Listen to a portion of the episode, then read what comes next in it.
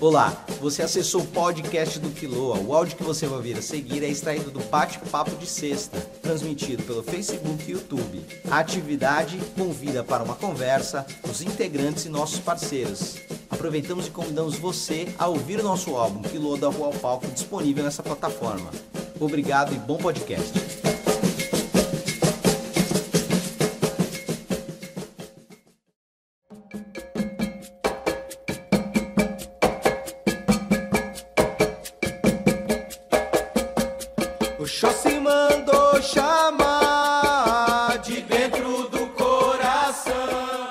Beleza, agora foi. Então, boa noite todo mundo que estiver assistindo agora ou estiver assistindo depois. É o povo do Quiloa. É, vamos começar mais uma conversa de sexta-feira. Tem alguém ligado o, o, som aí, dá uma realimentação. É, essa conversa antecede os lançamentos dos vídeos do espetáculo Quiloa da Rua ao Palco, que é um espetáculo que a gente gravou em 2019, em outubro de 2019, em comemoração aos 16 anos do Maracatu Quiloa. A gente falou meio que rapidamente, eu tô aqui ajeitando umas outras coisas, que esse espetáculo, ele surgiu meio que por um acaso, né? A gente tava com uma necessidade de fazer uma melhoria dentro do espaço que a gente tem, aí uma conversa em busca de recursos, a pessoa falou, ah, faz um espetáculo lá, o pessoal do, do município faz um espetáculo lá e esse espetáculo vocês veem o que, que vocês arrecadam aí pro que vocês necessitam. Aí eu até tava relutante, né? E as meninas mais animadas falando, não, vamos lá. Eu falei, vai dar mais um trabalho para a gente fazer, enfim. Mas aí acho que o processo foi bem é, desafiador. E aí a gente contou com a parceria, a amizade e os compositores do Quilô e os compositores que passaram é, pelo processo das nossas vivências e formações, né? Então hoje a gente vai estar tá aqui, vamos pensar aqui, já é o terceiro papo, é isso, meninas? Hoje? Terceiro ou quarto, não? É, eu perco as contas, é tudo meio informalzão, assim. É. E hoje, super especial, eu, repetindo, como semana, semana passada a gente teve a Cíntia e o Guitinho, e hoje, tipo, mineiro, mineirão, compositor maravilhoso aqui com a gente, Sérgio Pererê. Aplausos ao Sérgio Pererê. E a nossa compositora misto de Rio Santos, se é que a gente pode dizer, Vanessa Rego, que é a coordenadora da dança. E aqui a nossa rainha. Quem quiser abrir, fala boa noite, fique à vontade, depois eu direciono as perguntas. Obrigado a todos. Quem vai? Boa noite, boa noite. É um, é um prazer imenso estar aqui, né? E. É, boa noite. Eu acho que vamos vivenciar aí esse momento, né? Na verdade, a gente começou a conversar ali agora, a gente viu que a gente tem muito assunto, né, Vanessa? Não, Simone que estava conversando, a Vanessa chegou depois. É, né? não consegui entrar. É, era a Simone. A gente já viu que tem muito assunto, né? Então, eu acho que isso aqui vai ser um momento para a gente poder é, fazer uma partilha, né? Tipo um, um, tipo um pequeno jantar é. né? Um pequeno jantar, é, a gente vai partilhar. Eu estou muito feliz de estar aqui junto com vocês nessa história. Vou lembrar o povo aqui que na Mostra de Arte 13º Cortejo Quiloa, onde foi a coração da Rainha Simone, a gente teve a privilégio, a felicidade e, tipo, acho que foi um momento, assim, de, de iluminação coletiva. O show que você fez no, no Teatro do Sesc, assim, foi um negócio que, de, que nem você falou pra gente que, que demorou para sair isso no processo. A gente fez uma, teve a honra de fazer uma participação especial, né? O Kilo Show. Mas as pessoas que já conheciam já sabiam o que estava indo assistir. Mas uhum. muitas pessoas, tipo, estavam aqui assim, ah, acho que eu tenho uma noção, mas quando viu a performance sua e, a, e o momento, assim, acho que junta a espontaneidade, a conexão e a performance que você faz no palco e com a voz, tipo, a galera ficou assim, ó tinha gente que não conhecia e falou: Eu tô impressionado. Então eu queria que você falasse um pouco assim, rapidamente, assim, para dar uma iniciada. O que você desenvolve com a voz, assim? Você faz um. Você canta diferente. pois então, é, na verdade, essa história. Vou revelar um segredo aqui muito interessante. Eu canto desde, desde sempre, né? Desde menino, né? No entanto, ali por volta dos 18 anos, eu me deparei com uma questão que é uma, uma deficiência nas cordas vocais. E é, uma, é um sulco vocal. É uma coisa que. Como se fosse uma, como se fosse uma cicatriz nas cordas vocais, uma, uma estria. E, e isso gera uma fenda nas minhas cordas, né? O que me impossibilita de cantar. E aí, naquele período, eu fiquei desesperado. Falei, poxa, como é que eu vou fazer? Sendo que até ali eu já, já, eu já tinha em mente que eu queria era, era isso, né? É, e aí comecei a tratar, fiz umas filmagens, comecei a fazer umas coisas, buscando entender através da medicina, através da fonoaudiologia, do que se tratava. Só que no meio do caminho eu vi que eu precisava também criar algumas formas minhas de entender o meu aparelho fonatório, né? E acabei que eu comecei a desenvolver algumas técnicas minhas mesmo, né? fossem para me dar amparo para conseguir cantar e, é, e, e, utilizar a minha voz. E uma coisa que foi muito legal foi quando eu comecei a escutar mais os cantores negros. Isso foi tipo assim, foi uma chave. Eu falei, poxa, peraí, então significa que existe talvez uma questão, tem a questão da, da, da, do suco vocal que eu tenho, mas ao mesmo tempo tem uma questão étnica envolvida é, tem uma questão, é, uma questão de descendência mesmo. Então comecei a escutar os, os cantores do oeste africano, do centro da África, comecei a perceber que existe, existe uma, digamos assim, uma um chiado, né? Existe uma característica muito específica no, no timbre africano. E comecei a estudar a partir daí. E aí fui criando, eu fui desenvolvendo meus recursos, né? é, fui buscando na, na, na, própria cultura de raiz esses elementos e trouxe para a minha música popular, né? Para minha para minha composição, para minha forma de cantar e aí virou essa coisa esquisita que é que é utilizar um pouco mais do ar, que às vezes cantar e fazer, por exemplo, posso fazer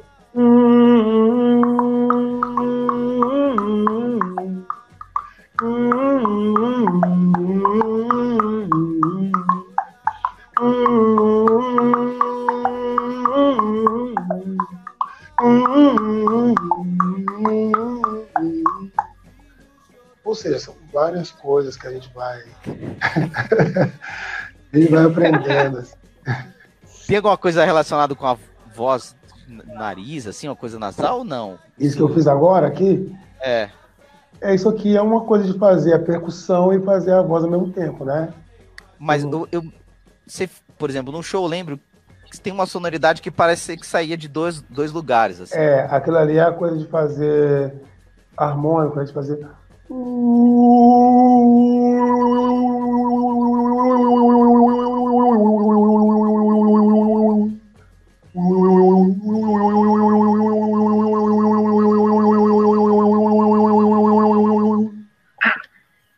um, esse é um outro. Aí eu teria que abrir assim, para mostrar o que acontece. A gente estava falando antes de começar, né? Eu vou incluir a Simone na. Até acho que na vivência que ela estava antes aqui, mas estava falando da questão do, da ancestralidade, que é o que vem antes, não só lá atrás. Se quer falar alguma coisa para emendar com o Sérgio, alguma coisa com a Vanessa? A Simone, né? Nossa, é. eu tô aqui ainda encantada. Nossa, tirando em várias coisas, né? E aí, e, e com essa vida agora, com essa questão da pandemia, eu tenho assistido algumas coisas e aí vai, a cabeça vai voando.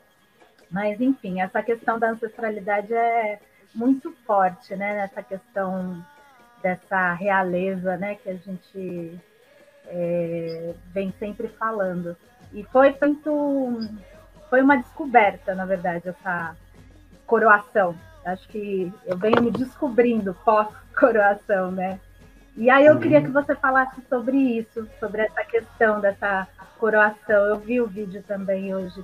E, e eu também queria. Ai, não sei se pode sair um pouquinho da conversa, mas eu queria saber também sobre esse exame que você fez do DNA. Eu já ouvi você falando sobre isso, mas eu queria que você contasse aqui pra gente. Eu acho Uai, tá muito é, necessário que a gente. Uhum que todos nós, né, negros brasileiros, tivessem essa possibilidade, não negros, né, mas todos nós brasileiros, para entender mais essa força, né, ancestral. Aham. Uai, é, na verdade eu, eu tive uma, uma, sorte, na verdade, porque eu fui convidado para um a participar de um documentário, né? E, e só que eu tive uma sorte dobrada, além de participar do documentário, eu fui convidado para ser o, o personagem, para ser o mineiro que iria fazer essa trajetória. foram várias pessoas, mas escolheram cinco no Brasil, né? Para poder fazer e tá me convidando para fazer. Eu achei muito bacana. É, eu fiz e eu tive uma sorte maior ainda que eu fiz os dois testes, porque eu fiz o meu teste materno que saiu do povo de Ola, que é um povo que vive no oeste africano, em Guiné-Bissau e, e, no Senegal, em Casamance. E, e no, o, pater, o, o, paterno é o povo, povo umbundo de Angola, né? Uma coisa muito foi muito legal porque por várias questões. Uma porque a gente fica a gente a gente cresce com essa coisa. Nós sabemos que somos descendentes de africanos, mas de onde nós não sabemos, né? Isso dá uma sensação de legitimidade. Eu tive a oportunidade de ir a Angola no reino Obimbundo e, e é muito bonito quando você, você vê e você fala essas pessoas parecem com a minha família né? Você percebe que a, você vê lá, poxa, parece a minha tia, parece meu filho.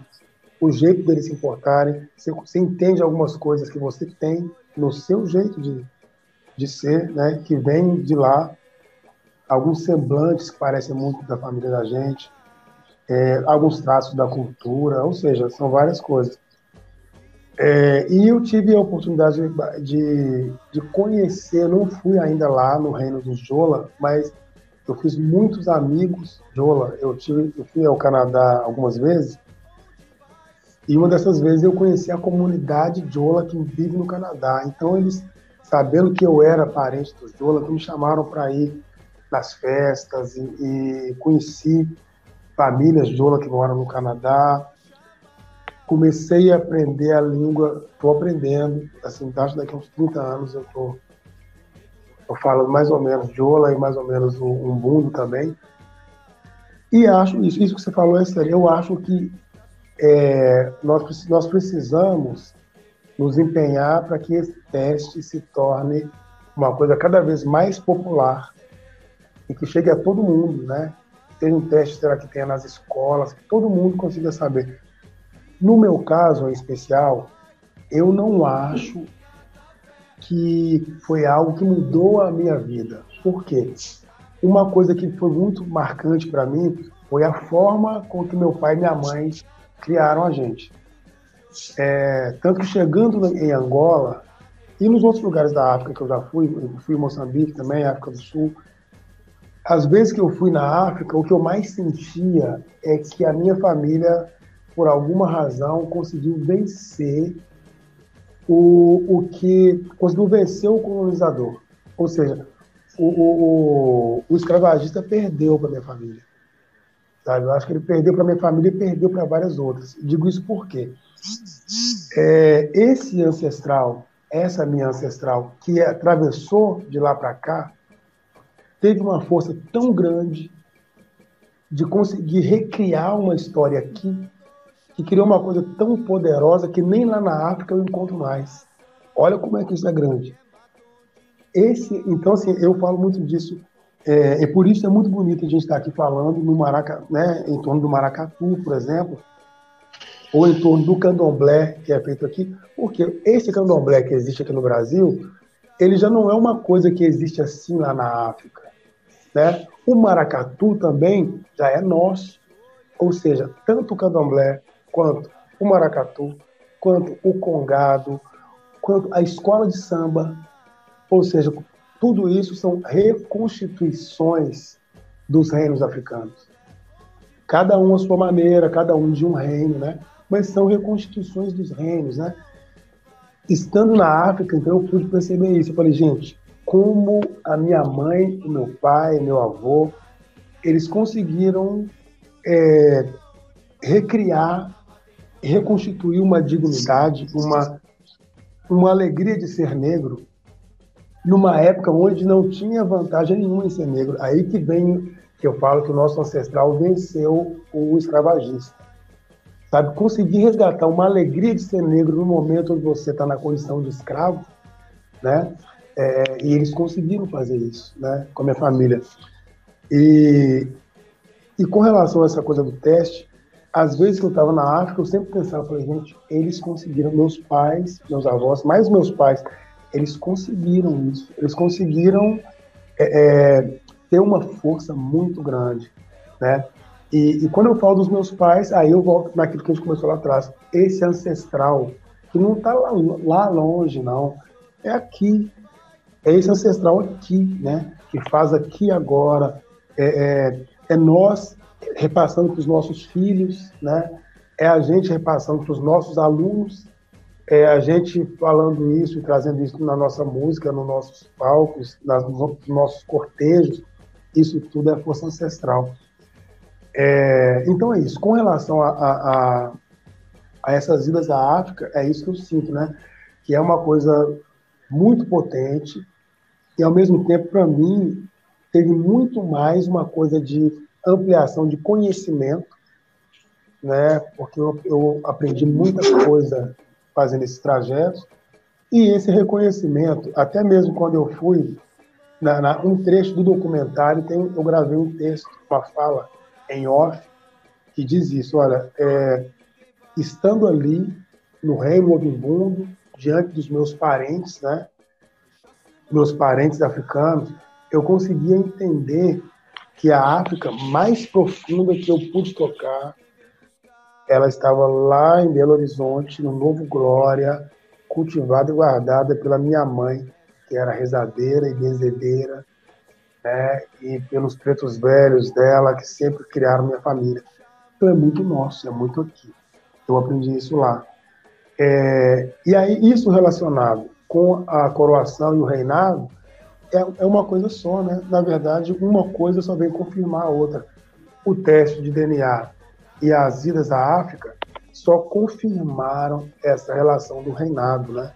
Quando eu vou no terreiro de Congado, seja de Congo, Moçambique, ou de Catopê, de Marujo, é isso que eu encontro ali, é a reconstituição dos reinos.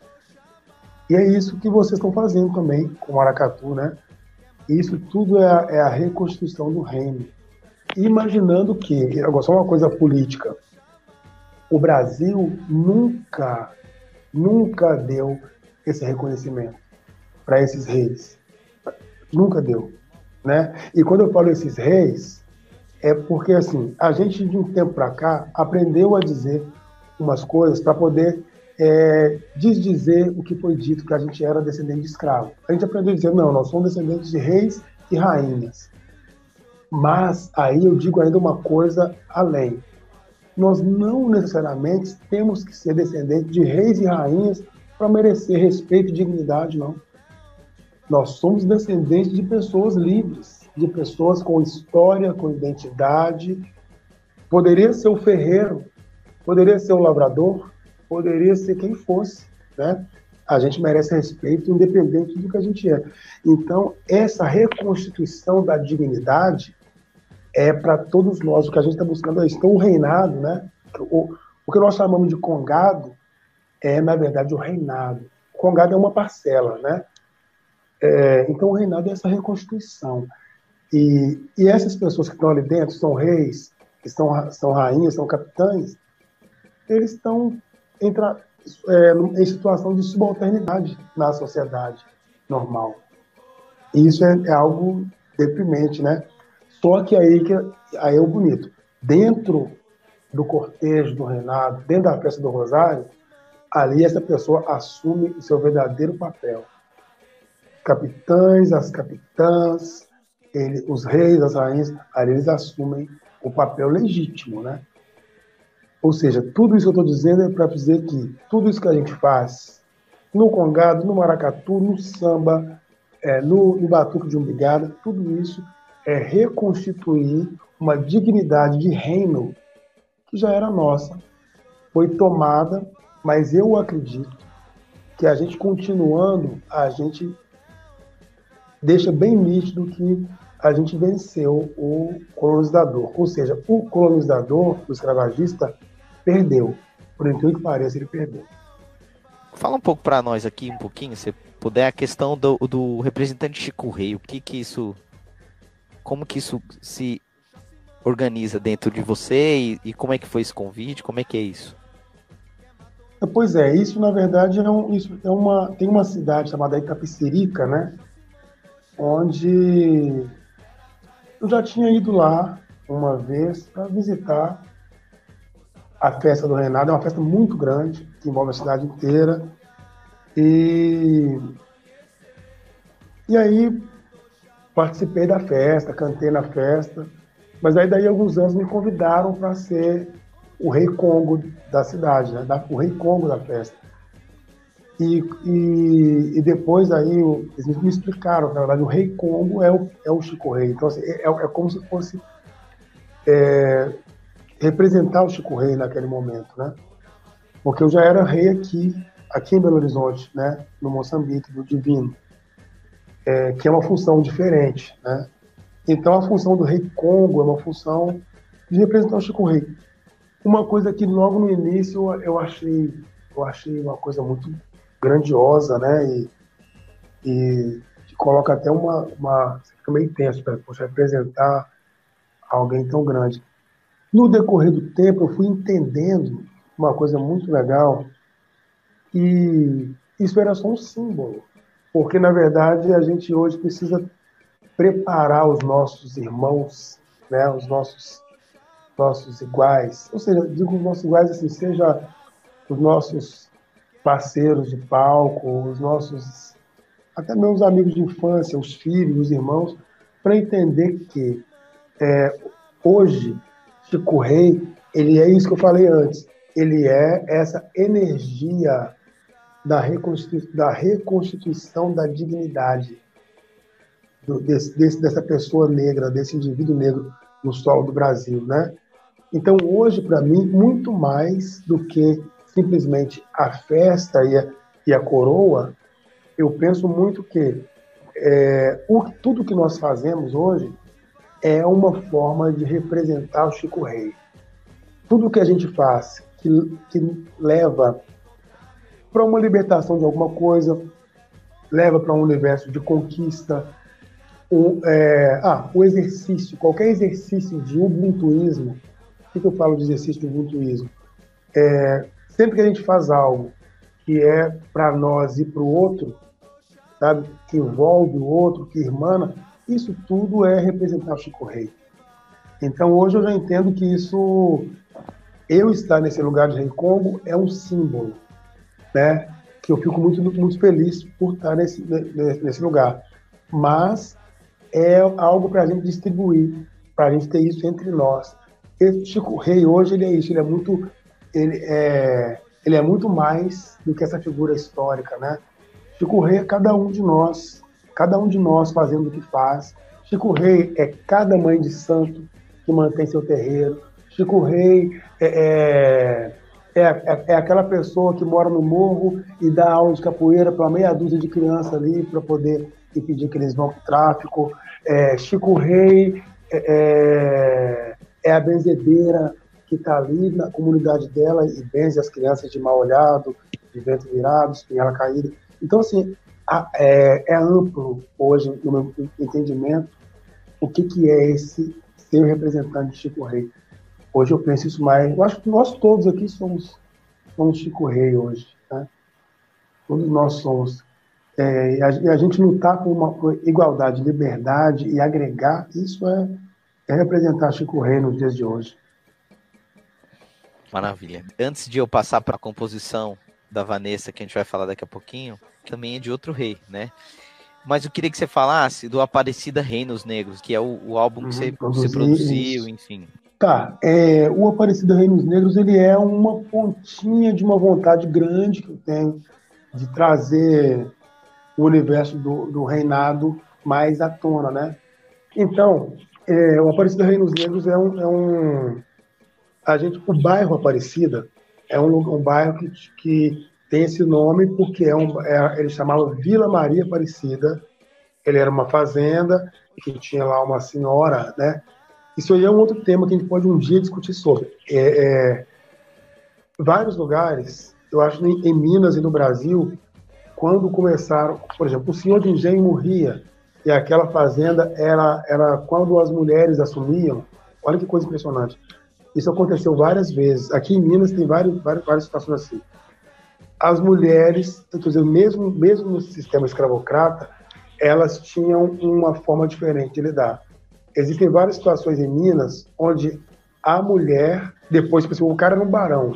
Então o barão morreu, a baronesa ficou sendo a dona, e ela, é, a partir de um certo tempo, ela, ela deu a fazenda para as pessoas que trabalhavam, que trabalhavam lá em situação de escravo. Já viram algumas histórias assim?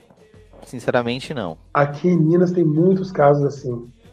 E o bairro Aparecida era assim. Então, é, é Vila, era Vila Maria Aparecida, porque lá foi uma fazenda e tal.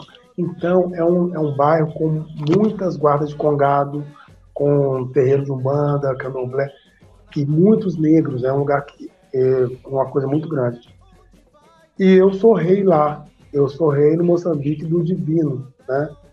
E, mas ao mesmo tempo tenho uma relação de amizade grande com, com outras guardas, que é o Congo, é, o Congo feminino e os Carolinos também, né? Que é uma guarda centenária.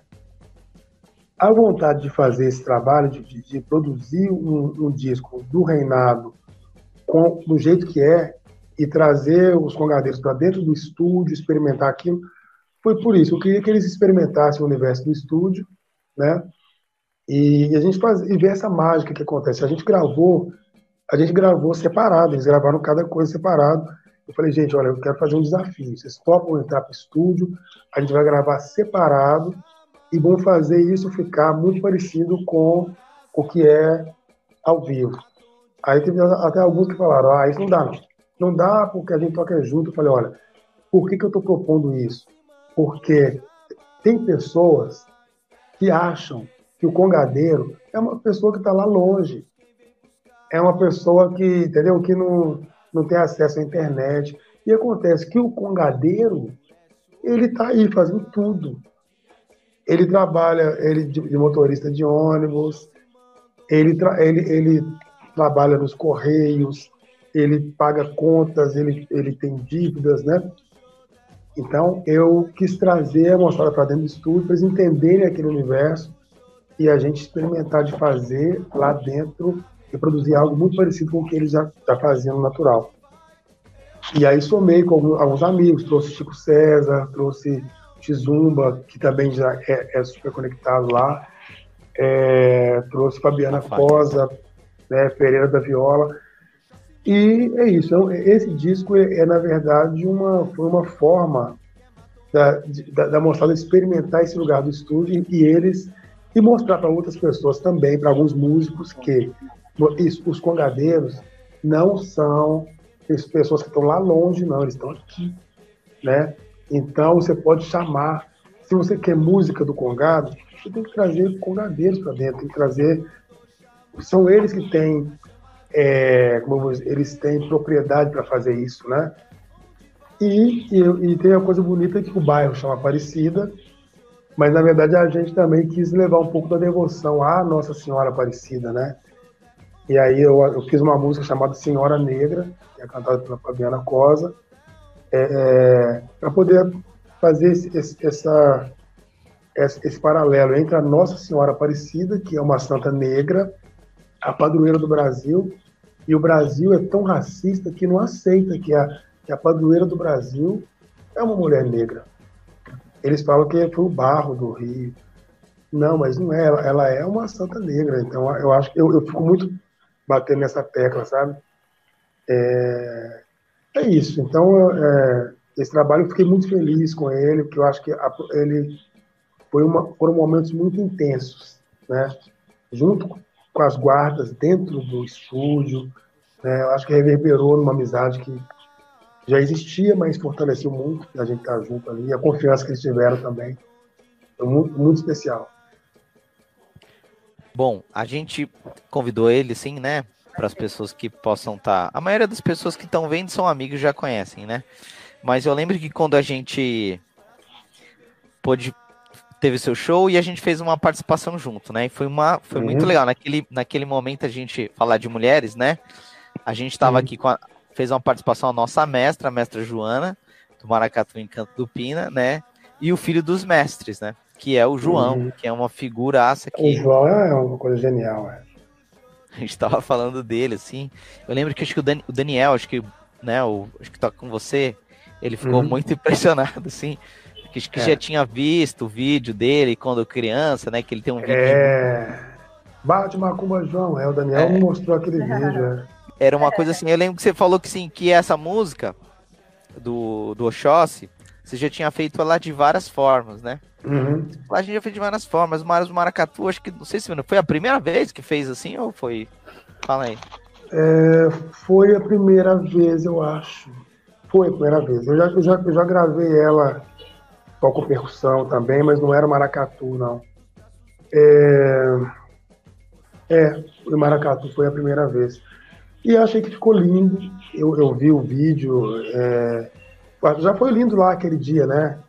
Eu acho que esse show de Santos ficou, ficou, na, ficou na história. Tem uma coisa muito bonita que o meu pai se chamava Santos. O nome dele era Santos. O primeiro nome dele era Santos, né? Então acho que teve uma coisa legal de eu estar fazendo aquele show. Acho que eu sentia muito alguma coisa ligada ao meu pai. E foi uma figura muito especial mesmo. E foi lindo, foi lindo. Depois, porque né, alguém fez um videozinho de celular, eu fiquei vendo aquilo, as cores, né? E deu uma sensação, deu uma sensação assim de que a música foi para onde ela deveria ter ido. Né? Isso acontece comigo às vezes aqui, porque eu, eu hoje eu tenho muita tranquilidade de dizer que eu não eu sou um compositor de música popular brasileira, né? Eu, eu, às vezes, eu nem preciso dizer, a ah, minha música é afro-brasileira. Não, a minha música, basta dizer MPB, por quê?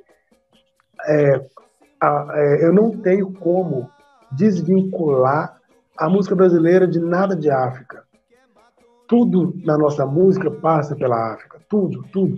Para a gente começar a, uma conversa, a gente entende que praticamente todos os ritmos brasileiros têm nome africano.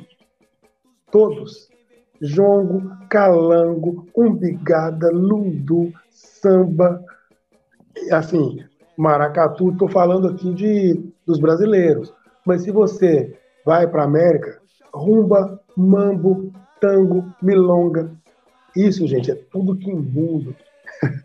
né? Nem precisa falar, não é africano só, não. Isso, esses aí são todos, todos que eu falei, é descendente de quimbundo, todos.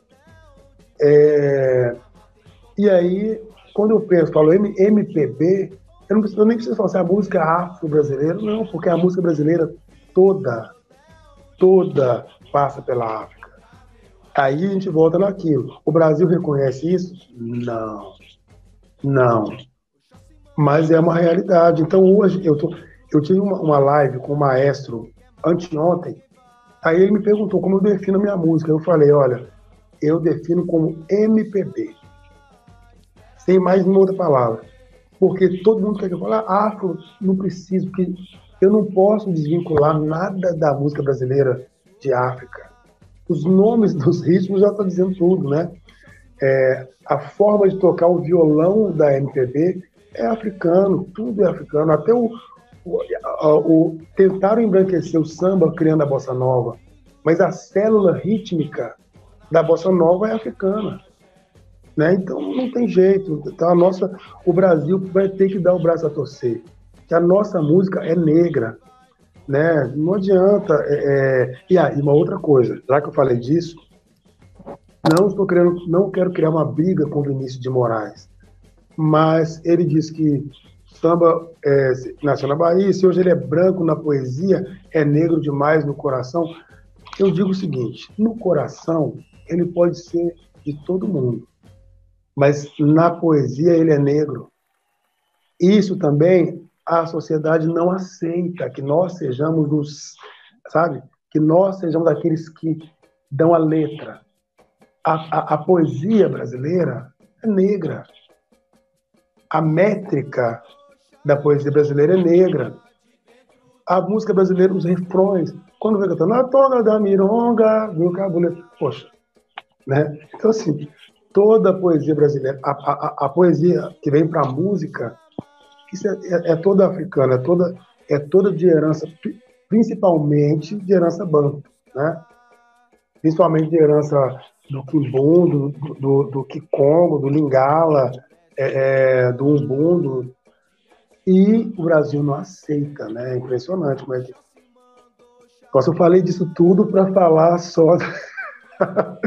foi só para falar da relação lá do Maracatu, desse dia que foi muito lindo, né? De poder estar. Tá... Tô falando, porque aí quando eu, eu vivo uma situação dessa, de cantar uma música minha junto com o Maracatu, de cantar uma música minha dentro de uma festa do candomblé, ou de cantar uma música minha é, junto com os congadeiros, ou ouvir o congado cantar uma música minha, eu só sinto que estou devolvendo aquilo que pertence àquele lugar. É uma sensação só que, tipo, olha, essa música tinha que estar ali de algum jeito. Eu fui um veículo para fazer isso, trazer isso para a linguagem de uma MPB que dialoga com outras coisas, mas essa música pertence a esse lugar. Se eu estou falando de orixá, se eu estou falando de reinado, e essa música não for, não tiver, não for aceita pelas pessoas que são desse lugar, então não valeu a pena, né? Se eu falar de Oxóssi e as pessoas que, que têm uma relação com o orixá não absorverem a música, então não valeu a pena, né? Eu tenho que falar para os meus, e aí ela faz sentido. E foi isso que eu senti estando com vocês aí. Eu senti que fez é sentido. Muito profundo, é muito profundo, filho. Tem uma parte da música que é, é, de dentro do coração. Aquele lugar ali é um negócio que você, tipo. É, é, é porque muito... na verdade aí o que acontece? É uma. É uma... Tem várias músicas feitas para Oxóssi. E sempre falar, ah, Oxóssi é caçador. Só que disso nós já sabemos eu quis fazer uma, uma um, trazer ele para um lugar mais interno mesmo, de pensar, poxa, na verdade o Oxóssi é muito mais do que isso, né? É, e esse lugar de pensar, poxa, é mais um poema dizendo que é dele, e, eu tô, e de fato o, o protagonista da história é o filho de Odé. É essa pessoa que está numa busca de algo, que está que tá buscando esse lugar interior aí, tem esse medo, tem essa, e, e então, assim, na verdade, isso, isso é, um, é, um, poema que é, just, é trazer essa a presença do orixá, mas muito mais para um lugar que, vai, que ele vai servir, ele vai servir para cada pessoa como um alento, né? Quando a pessoa, porque a mata, logo no início da música, essa mata que ele está indo buscar o axé, não é um lugar lá longe, não, é lá dentro, né? É dentro da gente. Essa mata onde a gente vai buscar tudo, é o coração. No, no momento do mundo que a gente está vivendo hoje, no momento do Brasil, no momento terrível da política do Brasil, sabe? Que misturou tudo, né? Tem a pandemia, tem a política. Nós estamos no momento, o momento da arte hoje, por exemplo, a gente, os artistas estão, a gente está sem norte. Mas onde é, o que é que nós temos agora em nosso favor? Que lugar a gente tenta buscar algo. É no coração. A gente está isolado, a gente está em casa. Então, se a gente agora, nesse momento, cada um tem seu coração. Eu acho que Filho de Odé é uma música que está chamando para isso, né? Mesmo porque o Oxóssi é um orixá silencioso. As pessoas não falam disso, né? O Oxóssi é silencioso, mesmo porque senão ele espanta a caça, né? Ele, as pessoas lembram que ele é de atitude. O Oxóssi, ah, o Oxóssi age sem pensar, ele faz as coisas. Tá, mas o Oxóssi, ele é silencioso, ele precisa pisar devagar nos lugares, né? Ele precisa não espantar a caça. Ele é um orixá provedor. No momento desse, onde a gente está vivendo tanta gente com dificuldade, todo, tanta gente passando tanto aperto em vários aspectos, um orixá como Oxóssi é um orixá que vem para ajudar para trazer o alimento, para trazer essa, trazer essa calma, ou seja, é, eu acho que essa música leva para esse lugar, para um outro lugar, que é um lugar interior, um lugar para dentro. A gente precisa agora, mais do que nunca, olhar para esse lugar. Muito bom. Vou linkar aqui agora com a nossa do, do poeta para poetisa. Então, Van, conte-me mais aí. Hoje é o vídeo que a gente que vai lançar às 8 horas. Fale mais sobre isso. Bem, a música ela sempre teve muito presente na minha vida desde cedo. A gente, eu lembro quando criança a gente fazia música até para finalizar uma brincadeira, para indicar que tinha acabado uma brincadeira, enfim.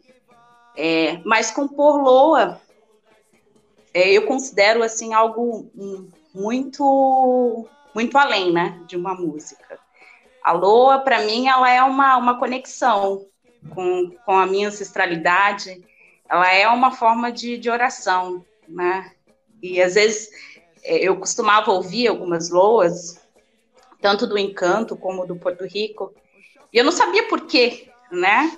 Essas loas me tocavam de alguma maneira, e às vezes você nem sabe a sua cabeça não, cap, né, não capturou o significado daquelas palavras, mas o coração ele já sabe antes. Né? Então, é, é, é, esse é um poder de uma lua. E quando eu pensei em escrever essa lua, foi um momento muito importante, eu diria um marco, né, no Maracatu Quiloa, que foi a coroação da Simone, né, a nossa rainha negra. Isso, assim, para mim foi muito forte, né? Me ver representada na figura da Simone, até me emociono porque eu sei o quanto para ela que fazia parte da dança e que a gente que, que ama a dança, a gente escuta o maracatu, a gente quer pôr a saia para rodar. E ela entendeu que era maior, né? O, o, essa coroa era, ela significava uma representatividade, era maior do que nós, né? Do, do, do que os nossos próprios desejos. E, cara, foi também uma sacudida, né? Que eu pensei, ela tá abrindo mão de uma coisa que ela gosta muito, que é a dança, para poder representar a, a, nossa cultura, né? Porque era o lugar onde ela tinha que estar, tá, né? ter essa visibilidade como mulher negra, me reconhecer na Simone, me trouxe também um outro olhar para o Quiloa, né, para o Maracatu Quiloa. E quando eu compus essa loa, eu queria não só homenagear essa coroação da Simone, né, a, a corte, nossa corte real também, o rei e a rainha do Maracatu, que é Xangô em Assam, mas também é, de alguma maneira, devolver para o maracatu um pouquinho, um pouquinho só do que do que o maracatu faz por mim nos dias de hoje e, né, e já fez anteriormente, que é algo muito muito forte, né? É, o maracatu ele me chamou para uma reconexão com algo que, que já era fazia parte da minha vida quando eu estava na barriga da minha mãe, minha mãe, meu, meus pais frequentavam Ilê, e eu cresci numa assistência, é, vendo as giras, mas num determinado momento da minha vida eu fiz outras escolhas, né? E eu tomei um outro rumo dentro da espiritualidade e quando eu retomei, né, com o maracatu, né, isso foi foi muito forte. Então, essa composição, ela traz, né, a, a, eu faço menção à nossa ancestralidade, são essas nações que nos antecederam e que nos guiam, né, são um, um, nor, um norteador para nós, que é a nação Encanto do Pina e Porto Rico, e eu procurei trazer essa alegria que, que é né, uh, o maracatu quiloa nas ruas de Santos, uh, essa coisa que é que contagia, que, que chama a gente para uma para um, um outro nível né, de, de, de, vida, né, um vínculo com, com, com, a, com a sua essência, com a natureza, algo que é nosso, né, que é nosso e que, de certa forma, nos foi subtraído né, né nessa questão de viver numa sociedade onde tudo que é produto do negro é, é algo marginalizado, né? E a gente ainda tá aí buscando, resistindo para poder mudar essa realidade.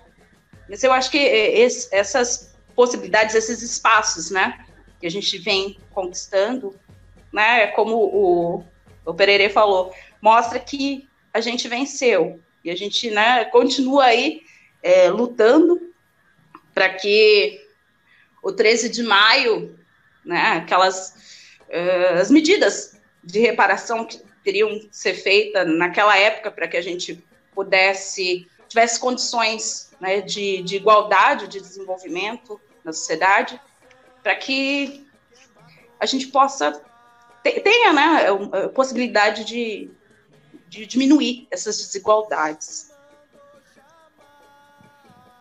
Eu acho, eu acho que eu falei isso, quer perguntar alguma coisa, que eu tô... é muita emoção. É, a gente achou essa música, todo mundo gosta muito, e assim, e é a, a Vanessa cantando, o pessoal gosta mais, né? A gente vai. Então, é uma música que todo mundo no Quiloa interpreta a Vanessa cantando várias vezes, né? E ah, foi super legal. Que é. Que, por exemplo, eu notei agora, né? Eu conheço a Vanessa há um certo tempo. Eu notei, eu notei que ela, tipo, tinha uma insegurança e um nervosismo. Hoje ela tá de, tá de boa, já superou essa fase no próprio momento de cantar. Então, hoje ela, não sei se o maracatu tem um impacto nisso, mas eu sinto a Vanessa muito mais tranquila do que em outras épocas. É, procede isso? É, eu acho que é um momento pessoal também, né? A gente vai. Que a gente vem com muitas energias, vem com, com uma, muitas bagagens, né? E conseguir focar isso, passar isso, é um processo, né? Eu queria lembrar duas coisas, assim, né? Que foi o processo do, do o, no Maracatu tem um Caboclo Arreamá, né? Que é a entidade é, indígena que na leitura, né? Pelo que eu entendo, pode ser que tenha outras é, classificações, que é a entidade indígena que aqui estava e está abrindo os caminhos para o africano, uma parceria de proteção, né, dentro desse espaço. Então, no, no Filho de Odé, a gente ressignificou, porque na verdade acho que a energia da mata e do caboclo se assemelha muito à do, do Orixá Oxóssi. Então a gente também procurou contemplar, né, e o, o Michael, ele veio também assim, tipo, a gente na última hora teve que alterar a figura, aí ele chegou assim com uma energia muito densa, aí eu lembrei o que o Pereira falou. Ele tava assim muito empenhado e com uma energia muito grande, falou assim, ó, pensa que o caçador, vem o que você falou, né?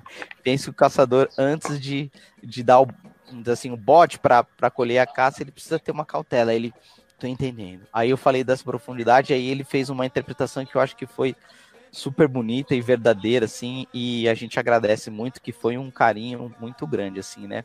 Sim. Então foram muitos, muitos momentos importantes esse espetáculo, né? De a gente poder, vou falar agora por todos nós, é, cada vez mais nos reafirmarmos dentro do espaço que cabe a nós, né? Então acho que agora a gente vai entrar no momento de, de coroa, né? Então, pela música da, da, da Vanessa, o espetáculo vai apresentar os próximos vídeos, vai no Xangô Rei, em Ansan então entra agora a expansão da corte, então acho que é um momento que quem não viu pode acompanhe. A gente tá, eu particularmente estou muito feliz em poder ter feito essa, colaborado nessa produção e essa produção foi feita, viu, Pererê? Pela Simone aqui e pela pela Vanessa. Então é uma coisa que elas encabeçaram isso e a gente conseguiu trazer o, o nosso coletivo, assim, para esse momento. Então, acho que, assim, é legal quando a gente tem parceiros que a gente admira muito e quando a gente tem pessoas dentro do nosso coletivo que a gente admira também. Então, acho que é uma coisa. Falem aí, fiquem à vontade. Eu só falei isso porque eu achei que tinha que falar. Fiquem à vontade. Eu vou deixar aberto aí para. Simone falou um pouquinho, né? Ai, meu Deus. Eu vou chorar se eu vou começar a falar aqui com a Vanessa. Não, eu acho que é isso. É muito, é muito forte essa questão. Né? Isso que a Vanessa falou, a gente sempre conversou, né? E essa questão da dança sempre foi muito forte para gente. Essa escolha, né? É, é, foi que eu já falei lá atrás.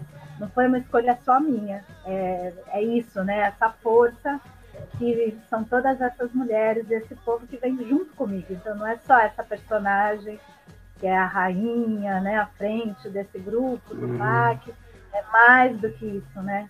É como você falou também, né? É, é a reafirmação de, de, de, quem nós somos, né? É, é, trazer de volta realmente quem nós somos. E, e, eu acho que é importante, foi, foi um marco, assim, é um divisor de águas mesmo no Quiloa e que bom isso, né? Isso é muito importante. A Vanessa fala. Desculpa, alguém falar? A Vanessa falou Não, assim do de ela abrir mão da dança, né, mais livre, a rainha também dança, mas diferente, porque a Simone ela faz, ela fez um tem um plano de carreira que fala isso. ela é, começou Conta a sua trajetória. Conta a sua trajetória da os meus os meus degraus aqui dentro do Quilô, né? Eu comecei lá atrás, como uma catirina ali, né? Ali como, né? Dançando ali, né? Como na ala da Chita. E aí a gente foi crescendo, foi virando um grupo, uma ala de dança afro, né? E até chegaram de Stoa, mas é, é muito legal, né? É muito bacana começar passo a passo, entendendo e reafirmando. E isso vem junto com uma segurança, né? De saber aonde, é, como a Vanessa falou, eu estou aonde eu, realmente eu deveria estar. Não é algo prepotente, né? Não é algo é, de estar me achando. É algo que é real para todos nós. Né? Então, é, eu estou aonde nós precisamos estar. Nós, enquanto povo negro, enquanto né, ancestralidade mesmo. Que é, é reafirmar realmente isso. Que é, Fala-se. Fala, só, só falar que né, essa, essa coisa, esse ato da Simone me fez também é, pensar né, em, em, em, superações, porque, por exemplo, para mim, né, é, é é sempre uma batalha voltar do Quiloa. Eu moro em Praia Grande, o Quiloa está em Santos, e muitas vezes os ensaios terminam tarde, e, e como mulher, ficar num ponto de ônibus, às vezes uma hora esperando o ônibus para poder voltar, e mas foi essa sacudida também para eu poder né, tentar buscar essa acessibilidade, porque infelizmente a gente enfrenta né, uh, a questão do, do povo negro também na acessibilidade à cultura é uma, é uma problemática, né? Por inúmeras questões, a gente tem essa, essa dificuldade de estar envolvido em algo que é nosso. Né? Nossa, isso, isso que você falou, dá pra gente, ou seja, várias coisas aqui hoje, daria para a gente abrir debates longos, né? Com certeza. Isso que você fala de a gente ver que muitas vezes o povo, nosso povo negro não tem acesso à nossa cultura. Exato. Isso, isso é algo presente no Brasil inteiro, inteiro, né? Vale a pena a gente depois pensar em fazer um debate sobre isso aí também, né?